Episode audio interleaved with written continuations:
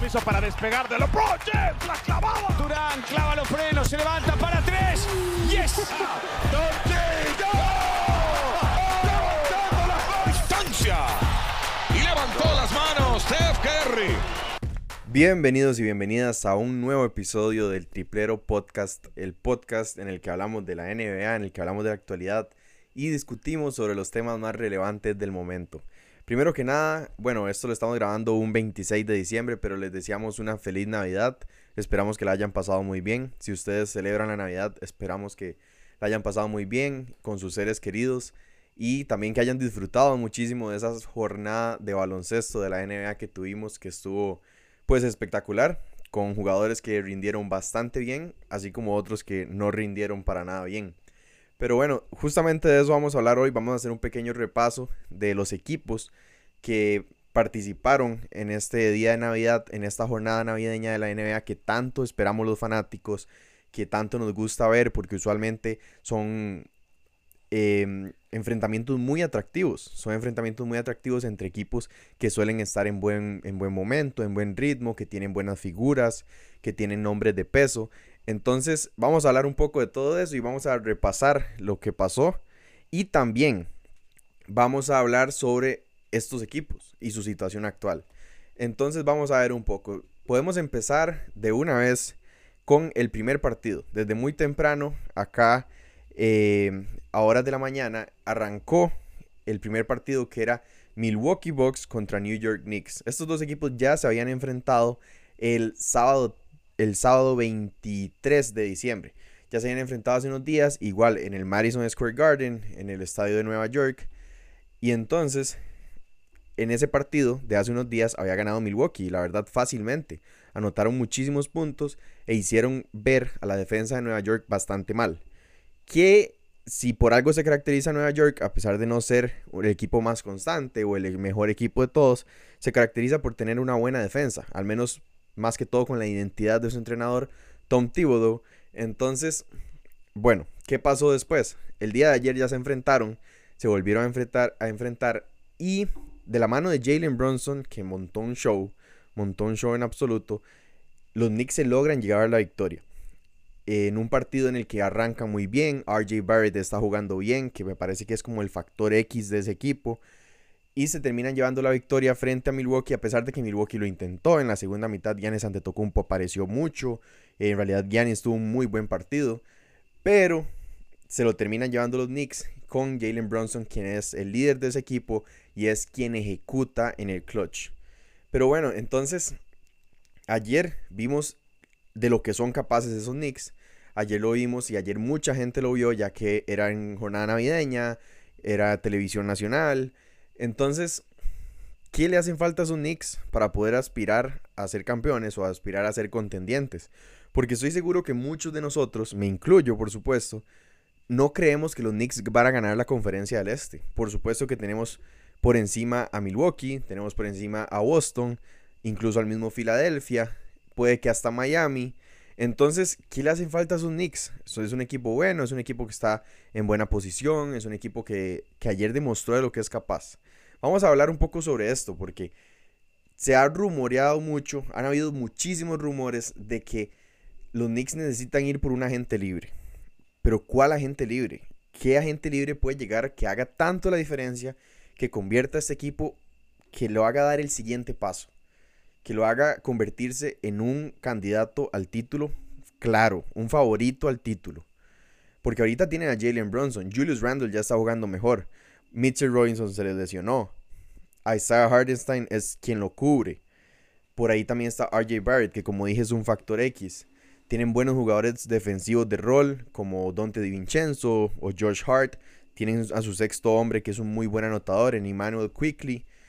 Entonces, ¿qué le hace falta a este equipo? A mi parecer, tienen la profundidad necesaria, pero se ha hablado mucho de que quieren otra estrella. El espacio salarial sí lo tienen, pero entonces, ¿Qué otra estrella puede llegar? Se había hablado muchísimo de Carl Anthony Towns.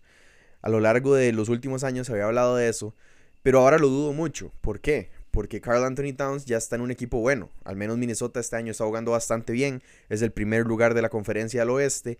Y por lo mismo dudo muchísimo que Carl Anthony Towns, quien es discutiblemente el mejor o el segundo mejor jugador de ese equipo de Minnesota, em, sea traspasado. O que vaya y firme con Nueva York. Yo lo dudo mucho. Entonces, ¿qué otros agentes libres pueden encontrar o qué otro traspaso pueden buscar? Bueno, otros nombres que, que, han salido por ahí es Donovan Mitchell, que él tiene una gran afinidad hacia la ciudad de Nueva York. Y se ha hablado mucho de Donovan Mitchell. Que Cleveland, bueno, Cleveland no es que sea un mal equipo, solo que también es otro de esos equipos que le hace falta como dar el siguiente paso para empezar a ser contendiente. Y además, en esta temporada ya sufrieron la lesión de Darius Garland y de Ivan Mobley. Entonces se complicó un poco el panorama en la temporada para Cleveland. Pero Donovan Mitchell, ¿creen que encaje? Donovan Mitchell es un jugador que, a mi parecer, es de características similares a Jalen Bronson. Necesita el balón, puede crear juego para los demás. Me parece que Jalen Bronson es un poco más pasador, un poco más asistidor que Donovan Mitchell. Donovan Mitchell me parece que es un más anotador, pero aún así los dos se parecen. Puede que sí funcione, puede que se complementen y que sí funcionen, habría que verlo. Pero me parece que tampoco sería la solución. Pensemos, realmente, si llega Donovan Mitchell, vamos a decir, ah, sí, New York va a ganar el este. Los Knicks van a ganar el este sobre Boston, sobre Milwaukee, sobre Filadelfia. Yo creo que no. Entonces hay que seguir. Los Knicks van a tener que seguir pensando a ver qué hacen. O esperar a que Jalen Bronson siga creciendo. Esperar a que Julius Randle dé un paso más. Eh, esperar a que un RJ Barrett por fin se consolide como el pick de lotería que fue, un, un pick top 3 fue. Entonces todo eso es lo que tiene que pensar New York. Además otro nombre que suena mucho, por, por supuesto que Zach Lavin, que en cuál equipo no ha sonado, que va a llegar, porque parece que Chicago sí lo quiere traspasar. Además de Mar DeRozan, se supone que si sale el próximo año, en la próxima temporada, en la próxima offseason, le dijo que le gustaría que fuera a Miami o a Nueva York. Entonces, otro nombre que también suena, creen que DeMar DeRozan si llega a los Knicks, de verdad los haga dar ese siguiente paso. DeRozan es un muy buen jugador, pero de verdad los hace dar ese siguiente paso. Entonces es algo que tienen que evaluar los Knicks y por eso yo me pregunto y también me gustaría que ustedes se pregunten, que piensen qué jugador podría llegar a los Knicks, algo un poco realista, ¿verdad? No digan Nikola Jokic, pero ¿Qué jugador realista podría llegar a los Knicks y hacer que estos, estos New York Knicks den el siguiente paso? Que de verdad sea un equipo que la gente les tenga respeto y que la gente crea que van a ganar el campeonato. Después vamos a hablar un poco de el otro, el rival al que se enfrentó New York en esta jornada navideña. Los Milwaukee Bucks, como les dije, empezaron un, empezaron un poco mal. Pero después de la mano de Giannis Antetokounmpo, que jugó muy bien la segunda mitad, se acercaron, se acercaron, pero no les alcanzó para llevarse el juego. ¿Qué pasa con Milwaukee? Bueno, Milwaukee venía de una racha de siete partidos, seguidos ganando, bastante positivo. Están, por supuesto, que viéndose mejor. La ofensiva es muy buena, la ofensiva con Damian Lillard, Giannis Antetokounmpo. Tienen a Brook López, que a pesar de ser un hombre grande, puede tirar el triple. Por ahí tiene a Chris Middleton, que cuando está en una buena noche es bastante peligroso, ya que se, le abre muchísimo espacio. Malik Beasley, que está tirando bastante bien de, la línea de tres puntos este año. Y tienen a un sexto hombre que para mí es de los mejores, si no es que el mejor de la NBA, Bobby Portis. Pero entonces, ¿qué pasa con Milwaukee? ¿Qué problemas está teniendo Milwaukee? Bueno, el principal problema, y que no solo yo lo señalo, distintos analistas de ESPN, distintos periodistas, distintos personajes de la NBA señalan que Milwaukee no defiende. Milwaukee perdió mucha defensa con respecto al año anterior. Pero yo creo que tampoco es tan grave. Vamos a ver. Me parece que la defensa interior de Milwaukee es muy buena. La defensa interior de Milwaukee de la mano de Brook López, de la mano de Giannis Antetokounmpo, por supuesto, incluso un Bobby Portis cuando entra, es bastante buena. En realidad sí lo es. Pero ¿qué pasa? Es la defensa perimetral. ¿Qué pasa con la defensa perimetral de Milwaukee? Bueno, por supuesto que perdieron a Drew Holiday. Drew Holiday que es uno, Holiday es uno de los mejores defensores perimetrales de la liga. Incluso jugadores como Stephen Curry dicen que es de los más difíciles a los que se enfrenta. Y todo este tipo de cosas. Además, trajeron a Cameron Payne, como un base suplente. Cameron Payne es un muy buen jugador. Para ser un base suplente es un muy buen jugador. Pero no, no se caracteriza por su por sus habilidades defensivas. Entonces, ¿qué pasa? Bueno, probablemente el mejor defensor perimetral que tienen en el momento para en la alineación titular es Malik Beasley y aún así no es un especialista defensivo. Entonces me parece que por ahí puede ir el problema. Y ayer, lo, ayer quedó evidenciado. Cuando, cuando Jalen Brunson se puso en, en, el clutch a liderar a sus Knicks, los Bucks dejaron ver esa carencia que tienen. Y es la defensa perimetral, por supuesto. Que ir a la pintura y encontrarse con Brook López o encontrarse con Giannis Antetokounmpo eh, preocupa muchísimo a las ofensivas. Pero, ¿qué pasa con la defensa perimetral? Es Damian Lillard o Malik Beasley o Chris Middleton. Entonces están, están un poco flojos en ese aspecto. Tienen que ver cómo lo resuelven. Tal vez no es necesario un cambio de alineación titular porque sí les está funcionando. O ver si pueden confiar más en la defensa de Lillard. Ver si Lillard puede mejorar su defensiva. E incluso confiar más en un Chris Middleton. O seguir confiando y dándole ese rol del mejor defensor, defensor perimetral a Malik Beasley. Entonces me parece que por ahí van los problemas de Milwaukee, pero igual, si lo logran solucionar, definitivamente es un equipo muy peligroso, que en este momento es uno de los claros candidatos y puede que sea un favorito a llegar al menos a las finales de la conferencia del Este. Pasamos al segundo partido de la jornada porque los dos últimos campeones de la NBA, con dos jugadores que son superestrellas en la NBA, que han sido dos veces MVP también, se enfrentaban, que son los Denver Nuggets, el actual campeón contra el campeón anterior, los Golden State Warriors.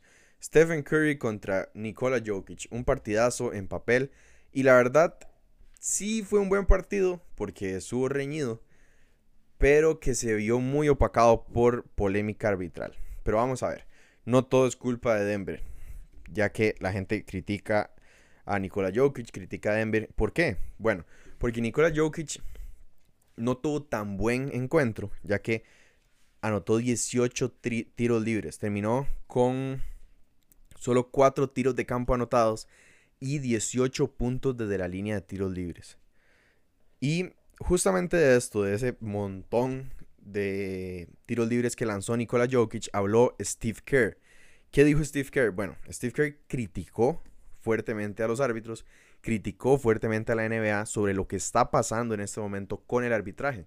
No criticó directamente a Nikola Jokic, pero también se, por supuesto que se entiende que indirectamente se criticaba a Nikola Jokic. ¿Por qué? Porque bueno, Steve Kerr dijo que no es posible que los jugadores puedan abrirse paso por medio de tonterías hacia la línea de tiros libres. Eso fue lo que dijo Steve Kerr y que si él hubiese sido un fanático viendo ese encuentro, le hubiese parecido asqueroso, le hubiese parecido desagradable ver ese encuentro, o más que todo la segunda mitad, por la, gran cantidad de tiros libres que le concedieron a Nikola Jokic y a Denver Nuggets. Pero bueno, por supuesto no todo es culpa de Denver, también la defensa de los Warriors em, concedió estas faltas, por supuesto que ambas partes, pero sí interrumpió mucho el juego. Eso es lo que se puede decir que interrumpió mucho el juego, ya que la falta necesita esa interpretación, pero sí interrumpió mucho el juego y hubiese sido un muy buen espectáculo, más que todo en el último cuarto,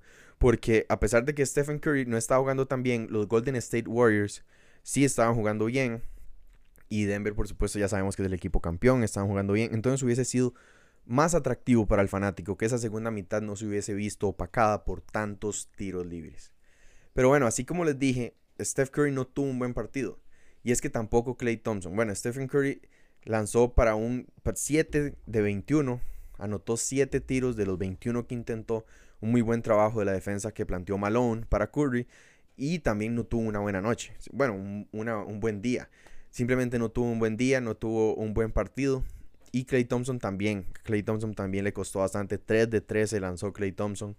Entonces, bueno, Stephen Curry, para mí, la estadística que más preocupa, porque ya sabemos que puede tener de vez en cuando un partido así malo, pero la estadística que más preocupa o que más llama la atención es que haya quedado un, positivo y negativo, esa estadística que dice eh, cómo impactan en el partido cuando entran y cuando salen.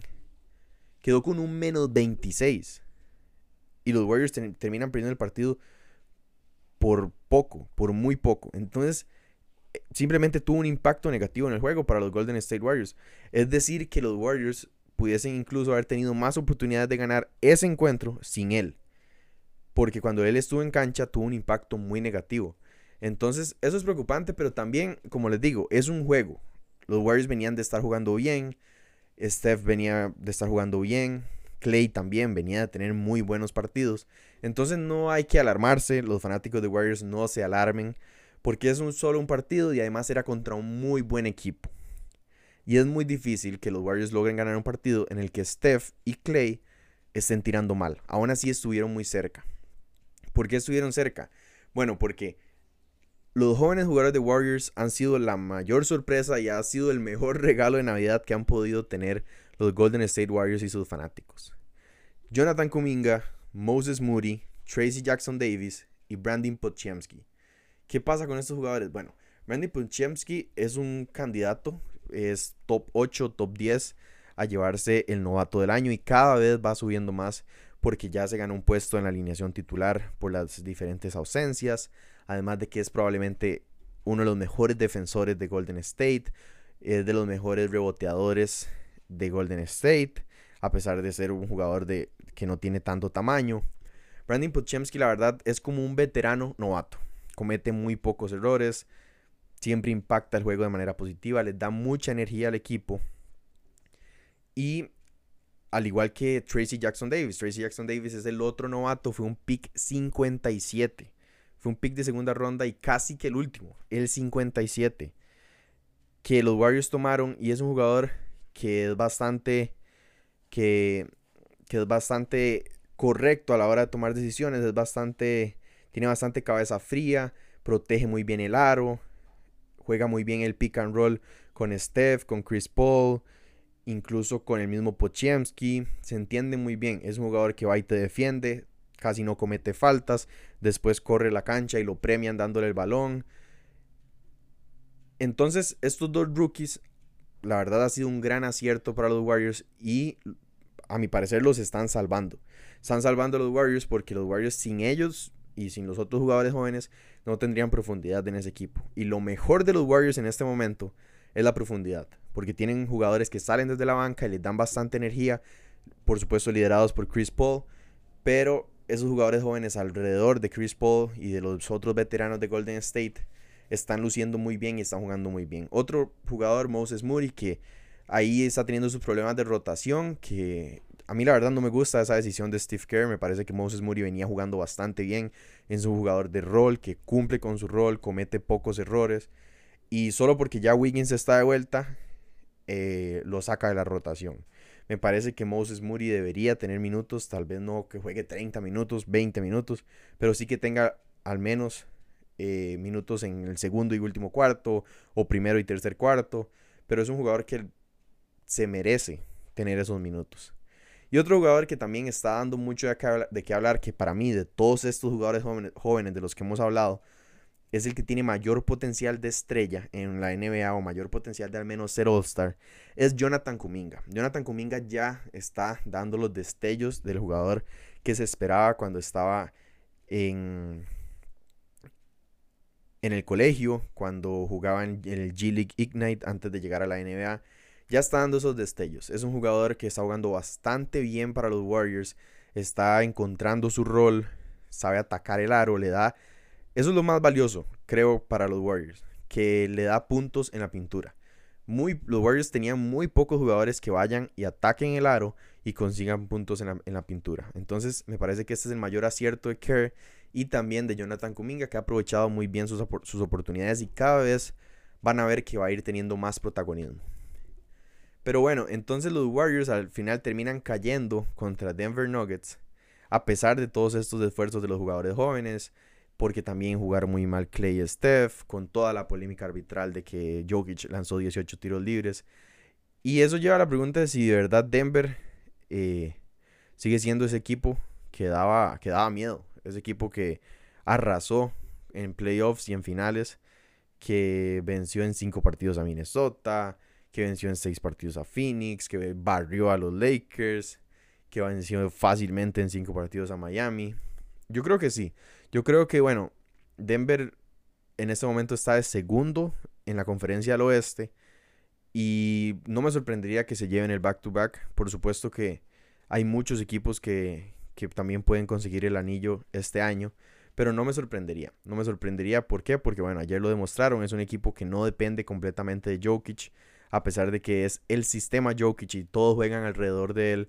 Vemos lo que, de lo que es capaz un Jamal Murray en el clutch. Vemos de lo que es capaz un Michael Porter Jr. defendiendo y, lanzando triples. Vemos a Aaron Gordon, que es muy físico y defiende también bastante bien. Y vemos que tiene jugadores importantes viniendo desde la banca, como es el caso de Chris Brown, como es el caso de Reggie Jackson, que este año está teniendo muy buenos minutos. Entonces sí, no me sorprendería en absoluto que Denver logre llegar lejos este año en playoffs e incluso, ¿por qué no?, aspirar a ese segundo campeonato. Y pasamos al tercer juego, el clásico de la NBA. Qué mejor regalo de Navidad para nosotros los fanáticos del baloncesto. Bueno, se enfrentaba los Boston Celtics contra Los Ángeles Lakers, las dos franquicias más históricas de la liga. Jason Tatum y Jalen Brown contra LeBron James y Anthony Davis. Bueno, ¿qué pasa? Anthony Davis tuvo un excelente partido, termina con 40 puntos, un doble doble de 40 puntos. LeBron James es el que no tiene tan buena noche, tampoco es que jugó pésimo, tampoco es que jugó mal, pero no tiene tan buena noche, más que ya venía de tener un partido de 40 puntos, y bueno, las expectativas como siempre para, para LeBron James son bastante altas.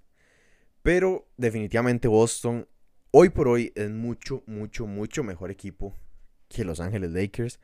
Y también muy posiblemente sean el mejor equipo de la NBA. El mejor equipo de toda la liga. Están como primeros en el este, tienen el mejor récord de toda la liga. Y no les discutiría a absolutamente nadie que diga que Boston es el mejor equipo en este momento de la NBA. Por supuesto que sabemos que en playoffs las cosas pueden cambiar, que desafortunadamente las lesiones cambian muchísimo los panoramas de los equipos. Pero bueno, y justamente esto que les digo, que Boston se vio muy superior a los Lakers, de esto habló LeBron James. LeBron James después del partido dijo, dijo que no está seguro de que Los Ángeles Lakers en ese momento puedan competirle a los equipos candidatos, a los equipos favoritos. Eso dijo. Él se estaba cuestionando la capacidad de estos Lakers para pelear con un Boston Celtics, para pelear con un Denver Nuggets, para pelear con un Milwaukee Bucks. Y es que a pesar de que el juego fue cerrado, a pesar de que los Lakers tuvieron buenos momentos en el partido de Navidad, sí se ven inferiores a Boston. ¿Por qué? Porque bueno, Boston es un equipazo. Boston tiene en rotación una rotación la base de la rotación de seis jugadores, que son seis jugadorazos. En la titular tiene a Drew Holiday, Derek White, Jalen Brown, Jason Tatum, Kristaps Porzingis, que ayer jugó bastante bien también. Y tiene Al Horford que viene de la banca, con otros jugadores de rol también que acompañan. Son cinco All-Stars y Derek White que, que también está teniendo casi que una temporada de All-Star. Entonces es un equipo que también funciona muy bien. Sus estrellas no son egoístas. ¿Y qué les falta a los Lakers? LeBron dice que en ese momento no cree que tengan la capacidad, que no cree que estén al nivel de Boston. ¿Qué le falta a los Lakers? Si LeBron dice esto, pues es por algo. Y se ha hablado muchísimo de distintos traspasos. Se dice que los Lakers quieren traspasar a D'Angelo Russell. La fanaticada de los Lakers quiere que despidan a Darvin Ham. Suena por ahí, sonó Zach Lavine por unos días, sonó DeMar DeRozan.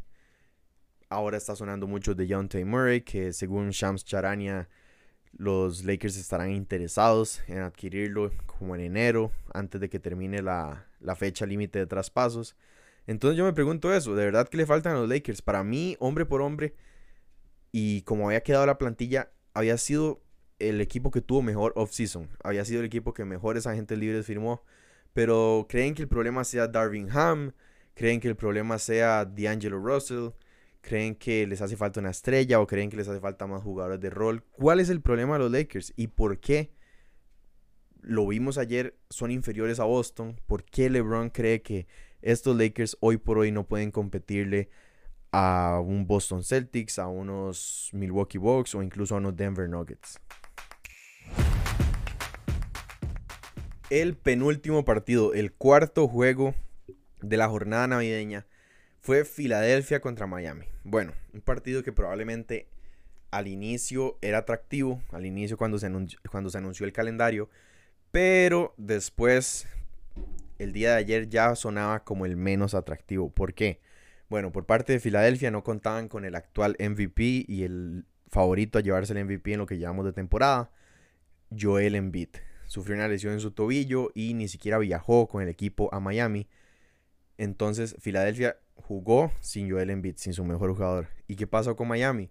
Bueno, Miami tampoco contó con su mejor jugador, Jimmy Butler, que también sufrió una lesión. Entonces, cada uno de los equipos se enfrentaba sin su mejor jugador. Se enfrentaban en Miami y se lo termina llevando Miami a pesar Miami tuvo un muy buen partido. Más que todo en la primera mitad. Sacó mucha ventaja. Después en el tercer cuarto, los Philadelphia 76ers se le iban acercando y se le acercaron y se le acercaron. Pero después Miami logra sacar la victoria. Y un dato bastante interesante es que el coach Spolstra, Eric Spolstra de Miami, no ha perdido ni un solo partido en Navidad. Y ayer no fue la excepción porque se terminan llevando el juego contra Filadelfia. Bueno, ¿qué pasa con Filadelfia? Filadelfia esta temporada, cuando no juega en beat, tiene marca de 0 y 4. Han perdido todos los cuatro partidos que han jugado sin Embiid esta temporada. ¿Cuál es el récord de Filadelfia? Filadelfia tiene 20 victorias y 9 derrotas. Actualmente es el tercer sembrado de la Conferencia del Este. Es decir, que solo 5 victorias han sido con Embiid. Perdón, solo 5 derrotas han sido con Embiid.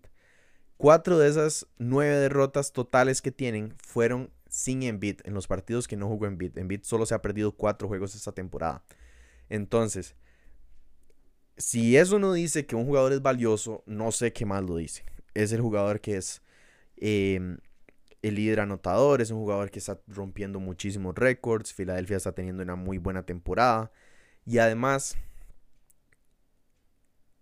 que Filadelfia sea incapaz de ganar sin Embiid, lo único que nos da a entender y lo único que nos demuestra es que Embiid es valioso. Embiid es muy valioso para este equipo y por supuesto que por eso es que es el favorito a llevarse el MVP este año también.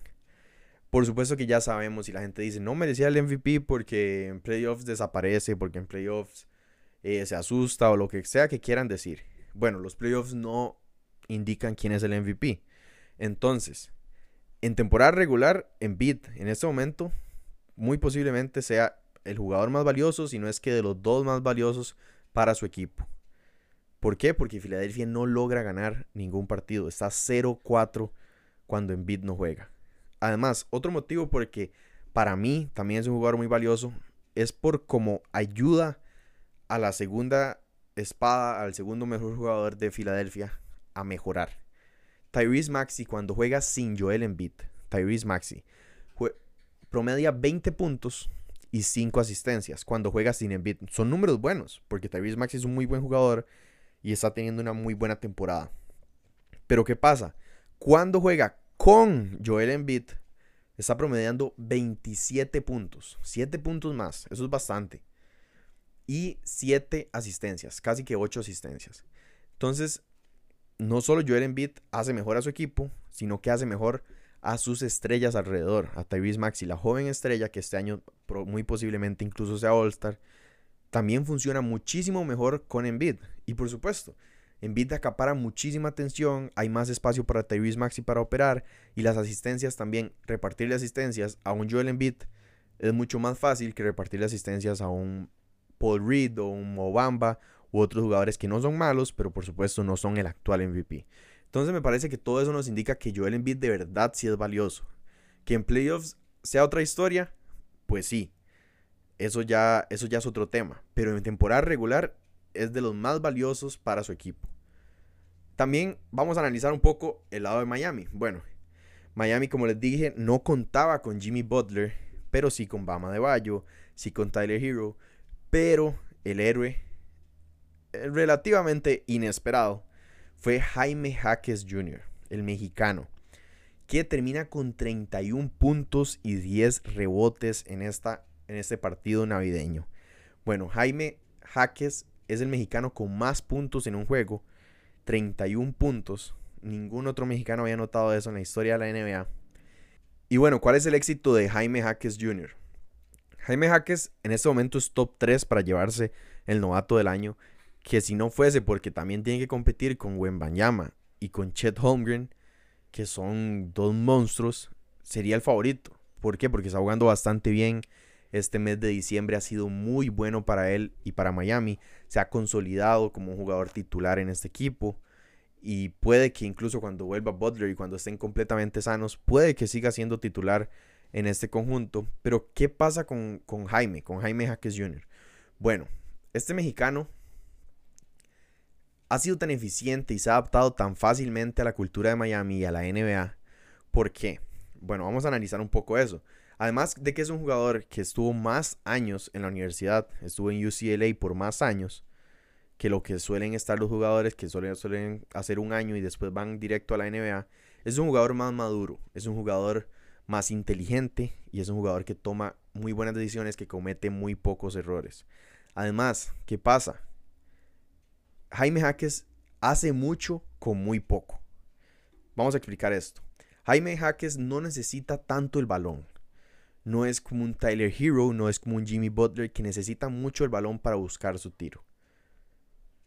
Jaime Jaques Jr. ayer muchísimos de sus puntos fue porque estaba bien colocado, porque hacía una buena pantalla y giraba para el pick and roll y lo encontraban, porque cuando Tyler Hero y Duncan Robinson llaman la atención, él va y corta por la puerta trasera y un Bama de Bayo le pasa el balón, un Kyle Lowry le pasa el balón. Sabe leer muy bien el juego. No es el jugador más atlético, no es el jugador más veloz, ni el más explosivo. Pero es un jugador que tiene muy buena técnica, tiene muy buen footwork o el trabajo de pies, tiene habilidades para hacer fintas, para hacer los pump fakes que le llaman. Es un jugador muy inteligente, que sabe leer muy bien el juego, sabe cuándo ir a atacar el aro, sabe cuándo detenerse para lanzar un jump shot de, media distancia. Y además sabe también cuándo darle el balón a sus compañeros, sabe cuándo está la defensa prestándole más atención a un Tyler Hero, a un Duncan Robinson, para cortar en el momento exacto. Y entonces todo esto ha sido muy valioso para Miami y por eso se está ganando los minutos que está teniendo. Además de que en defensa también es un muy buen jugador, como les digo. Tal vez no sea el jugador más explosivo, el más imponente físicamente, pero en defensa sus instintos defensivos son muy buenos también. Me parece que Jaime es el ejemplo perfecto, un jugador muy inteligente, con una técnica muy trabajada y que por sus instintos y su dedicación está donde está. Entonces, ¿qué pasa con Miami? Bueno, a mí la verdad me, me emociona mucho este Miami porque está bien que Jimmy Butler es la pieza fundamental de ese equipo y es impresionante lo que puede hacer en playoffs. Pero tienen tres jugadores jóvenes que bien, bien pueden ser la estructura o la base para un equipo muy interesante a lo largo de los próximos años. Bama de Bayo, que ya sabemos lo que es, ya Bama de Bayo es un All-Star. Para mí ya tuvo que haber sido un jugador defensivo del año. Y también tiene a Tyler Hero. Tyler Hero, que es un jugador joven que lastimosamente ha sufrido lesiones, ya tiene un sexto hombre del año y que podría fácilmente ser All-Star en algún momento. Y ahora se le suma Jaime Jaques Jr., que fue un pick 18 en el draft, no fue un pick de lotería ni siquiera. Entonces, estos tres jugadores me parece que Miami puede agarrarlos, hacer que tengan buena química, hacer que se sigan desarrollando juntos y crear un equipo a partir de ellos para un futuro. ¿Por qué? Porque los tres son jóvenes, los tres son muy buenos jugadores y a mi parecer se complementan entre sí. Tyler Hero es más dominante con el balón, necesita más el balón, Bam lo necesita menos pero defiende mucho, Bam y Hero los pick and roll se entienden muy bien. Y también está Jaime Jaques Jr. que te puede meter el triple de la esquina, que puede cortar y que también, si lo necesitas que lidere la ofensiva, lo puede hacer. También puede tomar el balón, buscar su propio tiro, puede tomar el balón, pedir una pantalla BAM y jugar el pick and roll. Entonces va a ser bastante interesante ver cómo estos tres jugadores se desarrollan. Y hay que ver qué pasa con Miami, que bueno, ayer se terminan llevando la victoria con este partidazo, partidazo histórico del mexicano Jaime Jaques Jr., que es el mexicano con más puntos anotados en un partido en la NBA. Por último, para ir cerrando este episodio, el último partido del día, que fue ya bastante tarde, Dallas Mavericks se enfrentaba a Phoenix Suns. Esta rivalidad que ya que a todos nos gusta ver de Luka Doncic contra Devin Booker, Booker, que ya sabemos Luka de lo que es capaz de hacer cuando va a jugar a Phoenix, porque era justamente en el estadio de Phoenix. ¿Y qué pasó? Bueno, justamente eso. Luka Doncic se robó el show. Se robó el show y no solo de ese juego, se robó el show de todo, toda la jornada navideña. Y se está robando el show esta temporada. La verdad es que si aún usted ve a Luca jugar y puede que tal vez no sea de su agrado, pero si usted aún sigue viendo a Luca y cree que no es un jugador excelente, si no cree que es uno de los mejores jugadores ofensivos en este momento en la NBA, si usted cree que no es un claro favorito a quedarse con el MVP esta temporada, es porque simplemente usted es un hater. Es porque simplemente usted lo odia sin razón alguna y porque no puede apreciar la calidad de Luka Doncic. La calidad de Luka Doncic, el esloveno que aún es joven y que aún le queda muchísimo. Luka Doncic, desde Michael Jordan, es el jugador que logra llegar a la cifra de los 10.000 puntos más rápido. Desde Michael Jordan es quien más rápido lo logra. Y bueno, ¿qué hizo Lukita Doncic ayer? Anotó 50 puntos en este partido. Solo él anotó más puntos que Devin Booker y Kevin Durant juntos. Luka Doncic es el cuarto jugador en la historia de la NBA en anotar 50 o más puntos. Lo acompaña Bernard King, Will Chamberlain y Rick Barry. Hace muchísimos años que no veíamos un partido de 50 puntos en Navidad. Y esto fue lo que hizo Luka Doncic ayer. Por supuesto que un partido no va a definir si Luka es o no MVP. Pero al menos en un partido en jornada navideña en la que se le presta más atención, en un partido televisado nacionalmente, Luca nos deja ver y Luca deja ver al resto del mundo de lo que es capaz. Si es que ya no lo había dejado claro. Luka Doncic termina con 15 asistencias, 50 puntos, una de las mejores actuaciones en la historia de las, jornadas navideñas, si no es que la mejor. Y esto solo nos lleva a pensar y a aclarar el por qué está en la discusión del MVP y por qué muy posiblemente va a ser un MVP de esta liga. Luka Doncic en este momento está ahí disputándose el MVP junto con Joel Embiid y Nikola Jokic. Luka tiene a Dallas en una buena posición a pesar de que Kyrie Irving, el segundo mejor jugador de este equipo, esté lesionado. Lo que está haciendo Luka verdaderamente es de MVP. Por supuesto, ya sabemos que no es el jugador el mejor jugador defensivo. Ha mejorado, pero no es un especialista defensivo. Pero lo que está haciendo Luka Doncic es impresionante. Que un jugador la domine un partido de la manera en la que lo hizo ayer. Simplemente Phoenix no pudo hacer nada. No pudo hacer nada ante Luka. Y es, es realmente impresionante. Si a usted le gusta el baloncesto, si a usted le gusta la NBA, tiene que disfrutar lo que está haciendo Luka Doncic y lo que hizo ayer. Lo que hizo ayer. Fue, fue verdaderamente impresionante. Y bueno, también la otra cara de la moneda dejó en muy mal lugar y, e hizo ver muy mal a los Phoenix Suns. Phoenix Suns que no están en un buen momento, que de los últimos 12 partidos solo han ganado 3, han perdido 9 de los últimos 12 encuentros. Y ayer se vieron muy mal, por supuesto que contra un Luka Doncic inspirado cuesta verse bien, pero no es posible que un equipo que tiene a Kevin Durant y que tiene a Devin Booker se vea así de mal. Por supuesto que tiene Bradley Beal está lesionado. El día de ayer Yusuf Nurkic no jugó. Pero bueno, también han habido reportes justamente el día de ayer salió un reporte de que Kevin Durant está frustrado con la situación de los Phoenix Suns. Entonces, ¿qué puede hacer Phoenix? Phoenix no tiene valor en, en picks del draft, no tiene mucho que ofrecer para buscar un traspaso, no tiene espacio salarial, espacio salarial para buscar un traspaso de otra estrella. Y verdaderamente es otra estrella lo que necesita, yo no creo.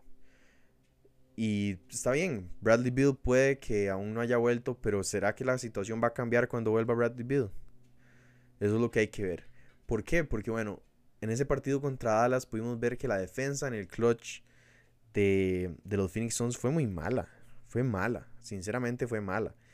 Y, y es una lástima, es una lástima que dos jugadorazos como Durant y como Booker, con un muy buen partido de Grayson Allen el día de ayer, no puedan competir y no puedan competir en un equipo como Dallas, no puedan competir en la conferencia al oeste y por eso tengan más derrotas que victorias, porque su defensa, la verdad, es que fue muy mala y ha sido muy mala, principalmente en los momentos más importantes. Cuando necesitan tener buenas posiciones defensivas y no permitirle al rival que les anote, es cuando no aparecen. Phoenix te gana un partido si ya va arriba en el marcador, si logra despegarse en el marcador. Pero ha sido muy difícil que en ese último cuarto logren detener al rival en la ofensiva, hacer una buena defensa para detenerle la ofensiva al equipo rival e ir a poder anotar en el otro costado. Y por supuesto que si se juega buena defensa, la ofensiva va a ser mucho más fácil para ellos. Phoenix se acercó, Phoenix, tuvo buenos destellos y demostró de lo que es capaz en ese partido contra Dallas. Pero le queda mucho, le queda mucho. Y por supuesto que la temporada aún está empezando. Por supuesto que faltan bastantes meses para playoffs. Pero sí hay algo que tiene que cambiar. Ya sea en el sistema, ya sea en la alineación, ya sea en la rotación o no sé. Y eso lo tendrá que ver Frank Vogel. Pero verdaderamente, a pesar de los intentos de este equipo de Phoenix de acercarse en el marcador y de intentar llevarse el juego contra Dallas, pues la defensa en el clutch fue, fue muy mala e incluso hasta los jugadores ya se veían desanimados. Se veían caminando y se veían resignados a perder. Entonces hay que ver qué pasa con Phoenix porque es una lástima que un equipo con tanto talento no esté funcionando bien. Pero bueno, como les digo, aún la temporada muy joven, aún la temporada está empezando y todo esto puede cambiar. Verdaderamente fue una gran jornada navideña que los fanáticos disfrutamos muchísimo, a pesar de que un Stephen Curry o un LeBron James no fueron, no destacaron tanto. Sí tuvimos a un Luka Doncic, a un Jaime Jaques Jr., tuvimos a un Anthony Davis, a unos Boston Celtics imparables, tuvimos a, a un Jamal Murray apareciendo en el clutch, y también a un Jalen Brunson dominando en el Madison Square Garden. De nuevo, feliz Navidad, esperamos que lo hayan pasado muy bien con sus seres queridos. Y gracias por todo el apoyo, si se quedaron hasta acá, muchísimas gracias por apoyarlo, Espero, esperamos que les haya gustado, esperamos que, les guste eh, discutir, hablar, escuchar, informarse sobre todo lo relacionado a la NBA, esto nos ayuda muchísimo a nosotros que ustedes nos escuchen. Y bueno, a seguir disfrutando, ya casi viene año nuevo, feliz año nuevo de antemano. Y sigamos hablando de básquet.